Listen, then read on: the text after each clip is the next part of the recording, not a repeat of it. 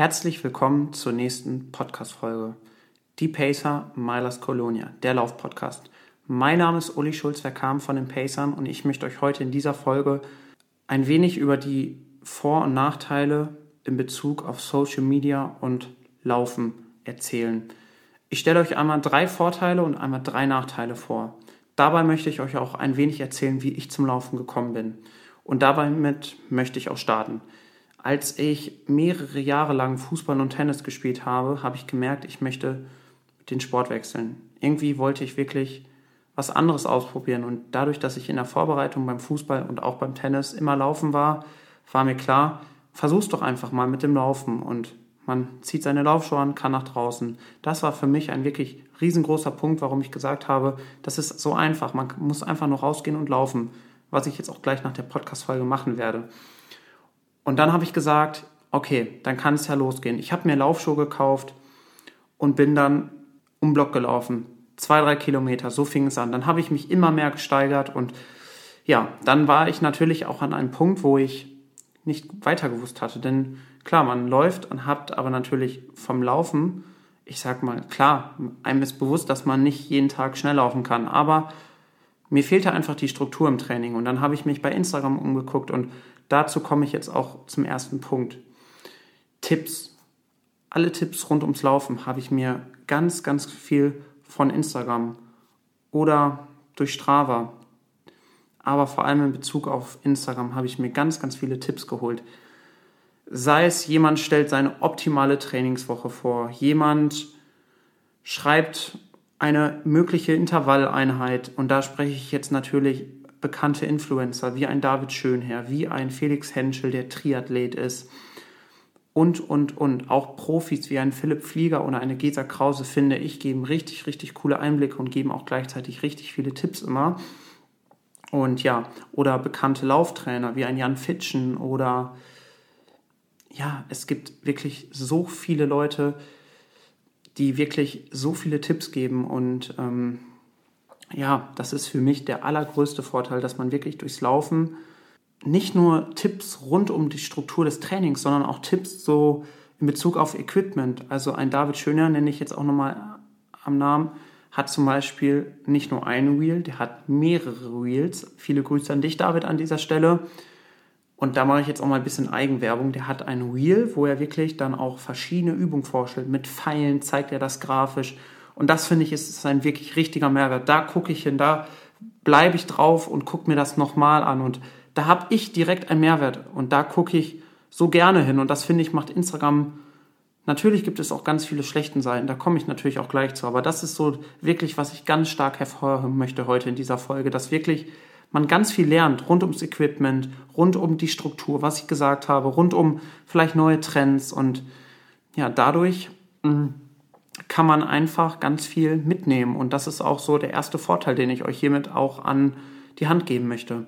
Mein zweiter Vorteil ist generell Motivation. Motivation ist auch bei Instagram ein Punkt, was ich auch schon gerade erzählt habe, als ich über meine, meinen Weg zum Laufen erzählt habe, dass man dort bei Instagram, man guckt sich Post an, dann schreibt jemand über seinen Rennbericht beim Zugspitz Ultra Trail oder beim lokalen Volkslauf oder jemand trainiert monatelang auf einen Marathon hin dass jemand seinen ganzen Weg dokumentiert und bei Instagram dann Bilder hochlädt vom Wettkampf.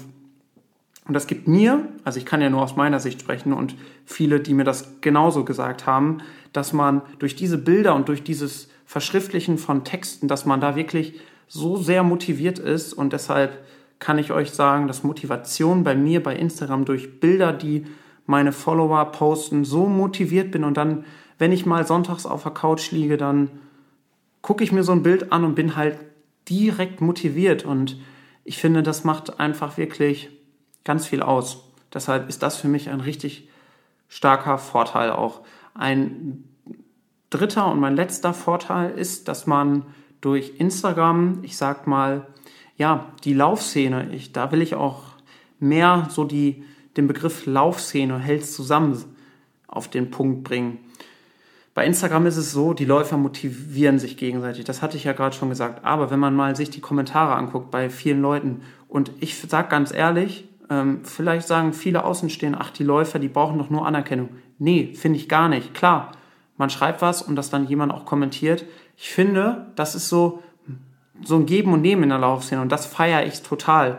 Und wenn ich mir viele andere Randsportarten angucke, da ich finde, da ist dieser Neid und so viel extremer als in der Laufsportszene, weil so man lernt ganz viele Leute auf einer Laufveranstaltung kennen, dann sagt man Glückwunsch und wenn das dann auch noch mal digital ist, finde ich, macht das richtig viel aus und ähm, deshalb finde ich, ist das auch was ganz, ganz, ganz Besonderes. Ja, kommen wir mal zu den Nachteilen.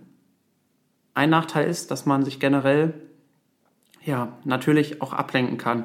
Wir nehmen das typische Beispiel. Wir sind sonntags morgens um 9 Uhr, wollen loslaufen, haben die Schuhe an, man muss irgendwie nochmal hoch, man hat seine Uhr vergessen. Das ist natürlich selten der Fall, dass man seine Uhr vergisst, aber man lässt sich ablenken. Dann hat man das Handy wieder in der Hand und dann sagt man, ach, ich gehe in einer halben Stunde. Also ich kann euch ja nur aus meiner eigenen Erfahrung und von anderen die Erfahrung mitgeben. Dann sagt man, man läuft in einer halben Stunde und ja, man lässt sich halt ganz schnell ablenken und dann ist, dann ist es schon auf einer Uhr mittags, dann ist es abends. Teilweise ist das ja bei vielen auch so und bei mir war es auch so, dass ich dann wirklich morgens laufen gehen wollte und ich war an dem Tag gar nicht laufen. Also das, vor allem Instagram lenkt da ganz schnell ab und ähm, ja, das ist halt wirklich so ein Punkt, wo ich sagen würde, hm, da ähm, hat das eher, wenn man vor allem ein Ziel vor Augen hat, sehr Nachteile, vor allem wenn dann wirklich so Einheiten darunter leiden, sei es ein langer Lauf oder Intervalle, denn die, ja, das, äh, die leiden natürlich darunter. Ja, ein zweiter Nachteil ist aus meiner Sicht oder aus unserer Sicht und ähm, was ich nicht so generell so schön finde, ist, dass man, es gibt natürlich mehrere Leistungsklassen bei, beim Laufen. Natürlich ist nicht jeder so gut wie der andere. Und bei Instagram, ich habe das selber schon ja, mitbekommen von vielen, dass Leute da wirklich unter ihrem Post geschrieben wird, dass man zu langsam wäre, warum man sowas postet. Und das finde ich aus meiner Sicht, finde ich, das geht gar nicht, sowas. Und wir, die Pacer und auch die Milers, natürlich sind da Ambitionierte dabei und die laufen natürlich auch gerne mal die deutschen Meisterschaften.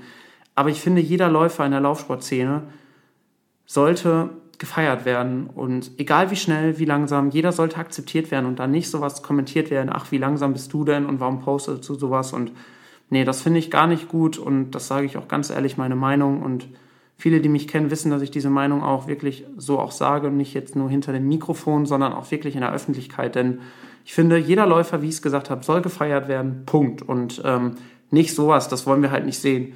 Und eigentlich hält die Laufszene zusammen, aber manche Läufer, manche Leute erlauben sich dann halt so einen Quatsch. Und das finde ich nicht schön. Ja, das soll es auch schon wieder gewesen sein. Ich hoffe, ich konnte euch einen kleinen Einblick von den Vor- und Nachteilen geben und ich hoffe, euch hat die Podcast-Folge gefallen. Vielleicht habe ich euch jetzt beim Training begleitet und ja, ich wollte euch einfach mal und unsere Sichtweise erklären und ja, wir werden uns beim nächsten Mal wieder hören. Bis dahin, bleibt gesund und vor allem sportlich. Ciao!